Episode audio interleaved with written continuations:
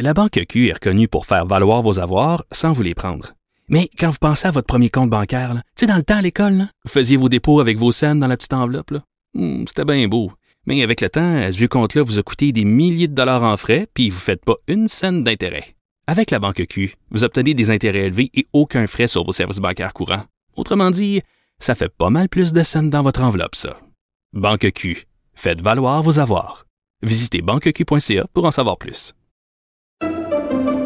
Pendant que votre attention est centrée sur vos urgences du matin, vos réunions d'affaires du midi, votre retour à la maison ou votre emploi du soir, celle de Desjardins Entreprises est centrée sur plus de 400 000 entreprises à toute heure du jour. Grâce à notre connaissance des secteurs d'activité et à notre accompagnement spécialisé, nous aidons les entrepreneurs à relever chaque défi pour qu'ils puissent rester centrés sur ce qui compte, le développement de leur entreprise. Le hockey a tellement évolué, les jeunes maintenant, ils ont des skills comme ça se peut pas. Puis ces kids-là, ils rêvent à... Jean-François Barry. Un animateur pas comme les autres. Mesdames et messieurs, le hockey a recommencé. Salut Jean-François. Hey, nouvelles, neuf nouvelles de hockey en rafale, les six premières sur le Canadien, en commençant par euh, les premières impressions des trios.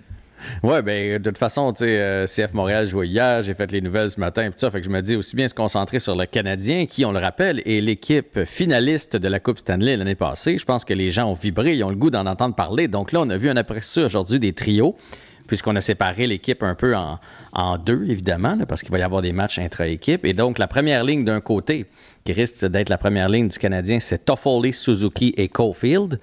Je pense qu'il n'y a pas trop de surprises Ah, là. C'est une là. ligne offensive. Ben, L'année passée, en série, ils ont été vraiment très, très bons jusqu'à temps que Toffoli se blesse à l'aine. Puis moi, ce que j'aime bien de cette ligne-là, parce qu'il y en a qui, voulaient, revoir la ligne Anderson, Suzuki, Caulfield qu'on a vu à la fin, c'est que je, pr- je préfère avec Toffoli parce que comme ça, on ne sait pas si Caulfield va passer ou va scorer. Parce qu'on l'a vu dans les séries, c'est un bon scoreur, mais il est capable de donner la rondelle. Fait que quand Mais le c'est un défenseur- passeur exceptionnel. Ce qu'on nous avait. D'ailleurs, ça passe à Toffoli pour euh, un but gagnant en prolongation dans je sais plus quel match. C'est une des passes les plus savantes que j'ai vues. Vive sa palette. Extraordinaire. Drette devant le but, c'était une vraie beauté. C'était une bombe à part de ça. Il, il- il fait des passes aussi vives que ses lancers. C'était pour éliminer Winnipeg. C'était le quatrième match Winnipeg, c'est ça, c'est ça, c'est ça. Puis c'est ça qu'on a découvert de Caulfield. Mais si tu le mets avec deux gars qui l'alimentent seulement lui, parce qu'il y en a même qui ont parlé de Drouin, ben là, il devient prévisible. Parce que Tout le tu monde sait qu'il va lancer, ouais. C'est ça. Puis tu sais que si Drouin là, il va chercher Caulfield, etc. Donc, euh, j'aime bien ce trio-là parce que ça offre de la diversité. Même Suzuki est capable de, de marquer aussi. Ça pourrait être un bon trio, même dans la Ligue nationale au grand complet, parce que les gars sont aussi responsables défensivement. Et le deuxième trio, c'était Anderson, Dvorak et Jonathan Drouin. Donc, on a placé Drouin sur la deuxième ligne. On dit que Dvorak est très, très fiable dans sa zone, un peu comme l'était Dano.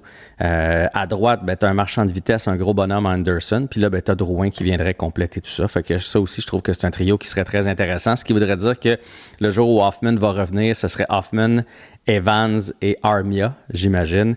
Puis là, ben, après ça, la Et Hoffman, là, qui euh, disait aujourd'hui qu'il pensait faire 30 buts, tu mets, un gars qui peut faire 30 buts, tu mets ça sur le troisième trio?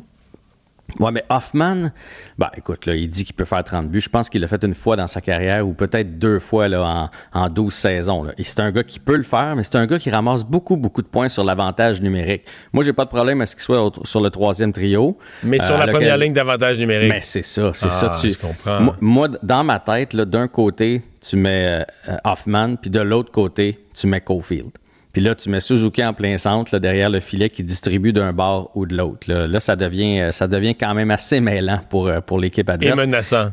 Ouais, mais c'est un gars qui va ramasser le tiers de ses buts aisément sur l'avantage numérique, là, Mike Hoffman. Ça a toujours été comme ça. Puis c'est un gars qui, euh, je ne sais pas comme qui le qualifier, mais tu le vois pas toujours dans une partie. Là, hein. Vous allez voir, c'est pas un gars qui. C'est pas Nick Suzuki là, qui est dans trois zones puis tout ça, mais c'est un gars que d'un seul lancer, pouf, à un moment donné, là, il y a une méchante garnotte. Comme on dit, un lancé, il change le cours du match. là.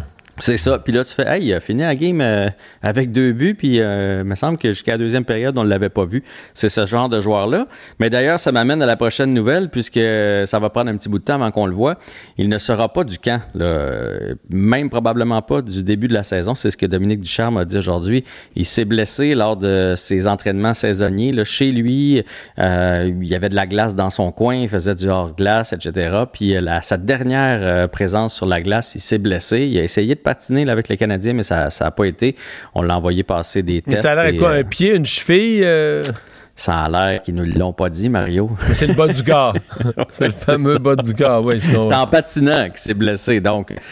Probablement pas une épaule, là. Ben, tu sais, si tu patines tout seul puis tu, tu, te fais mal à une épaule, ça va pas bien. mais euh, c'est sûrement au bas du corps, mais là, quelle partie du bas du corps, on le sait pas. Ça, si tu patines tout seul, tu t'es cassé le coccyx, ça veut dire que t'es tombé sur le derrière. Pour la, pour la Ligue nationale, c'est pas bon, là. Non. non. Ça serait la même chose pour Price, soit dit en passant. Là, Price, on le sait, là, il va pas être là du camp. Donc, si vous attendiez peut-être de le voir dans un match intra-équipe ou un match là, contre les sénateurs ou les Maple Leafs, il sera pas là.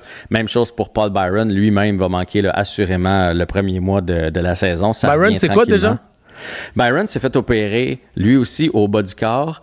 Euh, je crois que c'était un genou. Et lui, on le savait. Là. On savait qu'il avait, avait, une longue durée, s'est fait opérer en juillet. Puis je pense qu'on parlait d'un quatre mois, quelque chose comme ça dans son cas. Euh, il dit que présentement, il peut s'entraîner quand même. Il est dans le gym pour faire du haut du corps, mais ils veulent pas rien brusquer parce que, tu sais, Paul Byron, c'est sa vitesse. Hein? Sa force, c'est sa vitesse. Fait qu'à partir du moment où il perd un petit peu de vitesse, il est pas mal moins utile. Fait qu'on va prendre, on va prendre notre temps dans le cas de Paul Byron et dans le cas de, de, Price aussi, puis d'Hoffman, j'en suis certain. On l'a vu l'année passée. Mais Hoffman, on n'exclut pas. Tu disais, on n'exclut pas qu'il soit là le match 1 de la saison. Il rate le camp, puis.